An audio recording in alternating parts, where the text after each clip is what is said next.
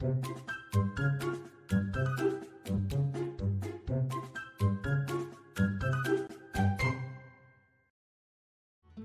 知道我们现在除了 Podcast 还有 YouTube 频道吗？订阅我们的 YouTube 频道，我们不定时会更新最新的资讯哦。Hello，大家好，欢迎收听《给个说法》，我是德意法律事务所的林小编。那今天我们想要来跟大家聊的话题呢是劳资纷争的处理实务。那在我们开始之前，先让我来介绍一下今天的来宾。让我介绍一下我们今天来宾有苏律师，Hello，大家好，还有我们的周律师，Hello，大家好。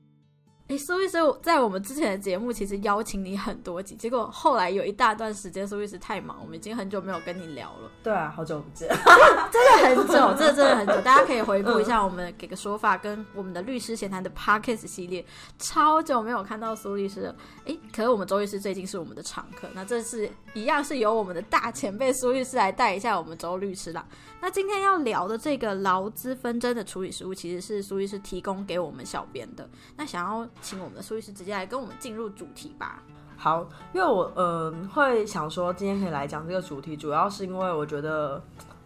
大部分的人应该都会是劳工居多嘛。那老公身为劳工，那自己应该会有一些什么权利需要注意的？其实之前 podcast 也有做一些，也有做过一些讨论。对。那我今天是比较想要从程序上面来做切入。那因为呃，几年前大概劳动事件法有一个新修，有一个新修法，应该说，哎，卡掉。劳几年前劳动事件法上路了以后，其实针对劳资争议的部分，有一个跟一般的民事诉讼不太一样的流程。那今天就想要针对这部分来跟大家稍微说明一下。那劳动事件呢，是这样的，依照劳动事件法的规定，基本上它还是调解先行，也就是说以。呃，需要先行调解为原则。那如果调解不成了，那接下来可能才会进到诉讼。那当然，在劳动事件法里面也也有一些规定啦，就比如说在提提起诉讼之前就已经经过劳资调解，但是调解不成，那这部分可能在法院方的劳资调解就可以先略过，直接进到诉讼程序，这也是有的。那不然在起诉的时候，如果你提告了。然后在提告前并没有去申请任何劳动调解，原则上法院这边一定会先排一个劳动调解的调解庭，所以会先强制大家一定要先聊过。对，没错。那我很想要跟大家分享这个调解庭，是因为这个调解庭呢，就跟一般民事诉讼调解庭非常的不太一，非常的不一样。我们法院一般的调解先行啊，最常见的就是家事案件哦，对对，那基本上它就是由调解委员在法院来做调解，也就是也就是说跟法官本身是没有关系的。那一样调解不成，再进到成。承审该案件的法官的诉讼庭来去处理诉后面的诉讼程序，但劳动事件的调解不一样。你提告了以后呢，劳动法劳动庭的法官他这边会去做出一个呃劳动你提告之后，案子进入到法院会先排劳动调解，而这个时候案子已经分配到了法官承审法官的手上了，而这个承审法官。会是劳动调解庭的这个调解委员会的成员之一，也就是说，我们的这个劳动调解啊，它是三个委员组成的。对，那其中一个是我们本案的法官，然后接下来呢，另外两个委员会怎么处理呢？一个会是资方代表，一个会是劳方代表。那当然，这些资方跟劳方代表也都是法官这边来去做职权选任的啦。那基本上的组成就会是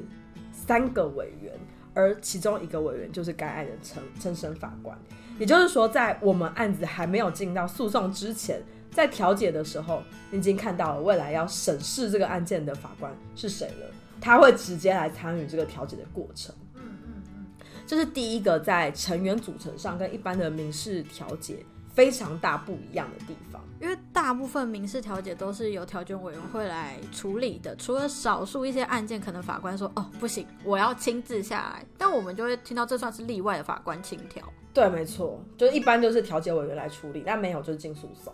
所以其实大家应该呃，我不确定大家，但是大家想象上应该可以知道，调解基本上我们都会说哦，调解调解是一个不拘形式。大家协商的一个程序。那基本上在调解里面所谓提出来的证据资料啊，或者是在调解里面讲的话啊，都不能成为未来假设调解不成在诉讼上攻防的重点。基本上调解就是一个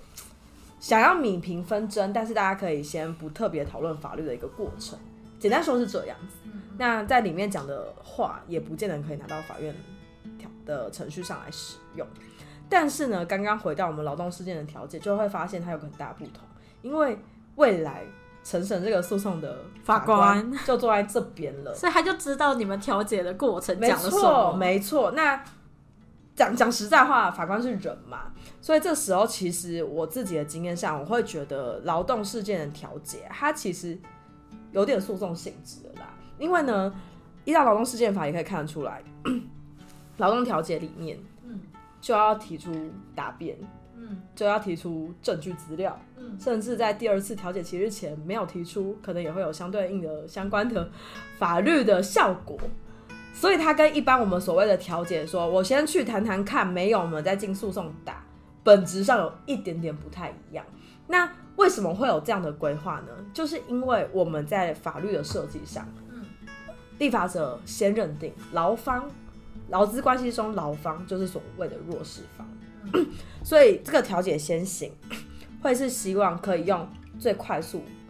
的解决方式来弭平双方的争议。譬如劳方通常提告的状况下，一定就是要要资遣费啊，或是该给没给的薪资啊、加班费等等的。那劳方本来就，我们先预设劳方可能因为资方的一些问题没有办法取得这些金钱，不得不提出诉讼来请求。那如果我们还要让劳方去经历一个很漫长的诉讼过程，那他的这些请求又在这要经过一段很漫长的诉讼过程才能拿到的话，其实对劳工来说非常的旷日费时，然后可能也会有一些经济成本上的考量。因为毕竟本来就是可能薪水没有领到，所以他才需要去请求这部分，就是他生活上的需求。是的，没有错。所以其实，在劳劳动调解，我们实务上的经验，很多时候吧，法官跟委员可能会蛮直接的，在调解的时候就提到说，这个案子呢，其实在法律面上，我们认为争议点在哪些地方？那我们认为哪些部分，初步认为可能资方这边有问题，或劳方这边不该请求？那大家是不是就抓一个数字，我们就在这里下车，就是快速的拿到，使双方可以用一个合理的金钱来解决这个纷争，而不是进到诉讼打很久很久啊很多年，然后甚至打到三个省级，然后才有个定案。哦，对，那另外一个呃制度上的设计，就是我们在提民事诉讼的时候，都会要缴一笔所谓的裁判费给法院。没错。那如果你是劳资争议的话，你这个所谓的裁判费是可以减免三分之二的。嗯，也就是说，裁判费可以你的标呃你的标的金额跟一般民事诉讼比起来，你可以缴比较少的裁判费。让你用比较低的成本，可以获得到所谓公正中立的第三方来介入这个案子，去判断到底这个案件的争议点应该要做什么处理。所以我觉得这些都是跟一般民事诉讼比较不太一样的地方。而且感觉有点回到，因为本身就是考虑到劳方可能是弱势，所以其实是考虑到了他们的需求，像是裁判费也好像是整个案件的进程，它其实比一般我们其他什么民刑事或家事那种比较花蛮长时间，像半年、一年起跳的来说，整个制度听起来就是一直在 push 你，不行，我们就是要赶快结束，赶快理出一个结果来。对，所以其实，在这样的劳劳动调解委员会中，其实它其实就会先有一个比较快速的程序，就是在听取双方陈述之后，他直接就会做整理、整点整理了，然后甚至必要的时候，就在这个程序中可以做调证调查证据，然后在对于我们整个案件的事实，还有两造之间的法律关系，都会做一些初步的说明，让大家双方可以更快的理清这个案件争议点有哪些。可能的状况会有哪些，而不是让案子一定要进到诉讼去打出一个结果。那这样子可能是我们在设计上会认为对解决争议最适当的一个处理方式，那感觉其实整体来说，它真的是跟民事诉讼差很多。差很多，因为它其实就不是随便调调就好了。也不是说一般民事诉讼就是随便调调啊，但我觉得本质上，毕竟陈审法官就已经出现在调解程序中了。我觉得双方在调解程序的时候要讲的主张，其实某程度上都已经跟后面的所谓的诉讼程序有做一点联动。那就回到我说的，这个劳动事件法，它的本质上是希望可以快速的解决双方的争议。所以呢，其实针对这个劳动调解，它也有规定啊，就是原则啦，原则上三个月内三次起日就要终结。也就是说，如果三个月内三次起日没有办法结束这个调解，没办法有结果，赶快进诉讼，大家也不要再浪费时间了。只不过因为这是原则啦，所以有原则就有例外嘛。所以像我们之前也有承办一些案件，其实也是。进了诉讼打一打以后，法官又建议进到调解，又回到调解，也是有的，对。但至少这是一个彰显他的立法目的，跟可能在劳动专业法庭上面，大家在调解程序会处理的一个大面向跟大方向的中心，嗯，中心思想，中心思想，对对对对，中心思想。那他有没有除了像这些以外的话，他可能就像刚刚我觉得调整程序费用这件事情蛮。其实蛮明显的，因为一开始我们就是打这个诉讼，就一定是我觉得钱拿，大部分没有什么太大例外，就是钱。我今天都离职，我当然也会希望我该走，我该拿，我该交接什么，该处理好的都要。对，所以我刚刚有提到像那个免征裁判费三分之二部分，就是如果呃他是还是他还是有看是你的劳资争议的标的是什么啊？如果涉及到比如说确认雇佣关系、请求工资、请求退休金。请求资遣费这类型的，那他就会有这样的减免的规定。那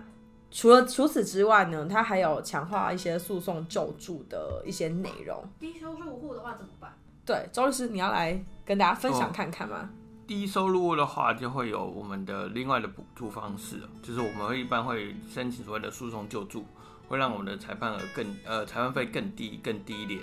所以会是另外一种管道的情况，但是我们这种情况下会是需需要劳工去申请调解的时候就主动提出我想要诉讼救助，所以法院这边可能会再有一个什么准许救助之类的，对，因为它也是有一定的条件才能进行诉讼救助的。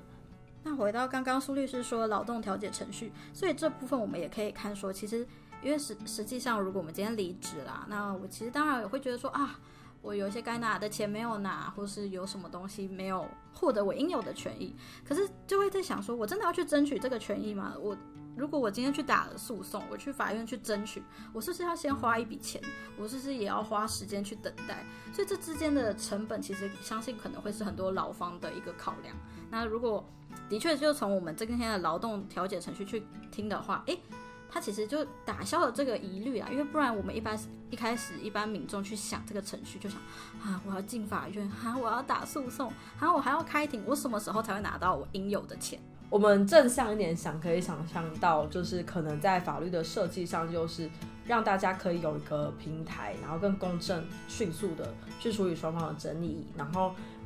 有别于一般民事诉讼，让他们用比较低一点点的成本。来去把大家的把这件事情有一个圆比较圆满的结果，所以其实我会觉得，哎，今天为什么想要跟大家分享这个主题，就是因为劳动事件法在劳资的这个诉讼中，它就跟一般的民事诉讼有非常大的不同。那所以其实没有经历过这些的一般民众，可能不太知道到底如果我今天真的需要对雇主做这些请求跟提告的时候，那我会面临到哪些成本的支出，或者是。我的程序上面会需要怎么走？因为这毕竟就是跟民事有一点点不太一样，所以我会觉得给大家一个初步的概念，就是让大家对于程序上面有一些了解。那大家可能会比较知道，哎，自己自己的权益可能疑似受损的时候，要怎么样去处理。那我觉得这部分其实我觉得比较 focus，我个人比较 focus 在于劳工的部分呐。那也就回到我说的，就是我们的整个立法目的上面是把劳工预设为。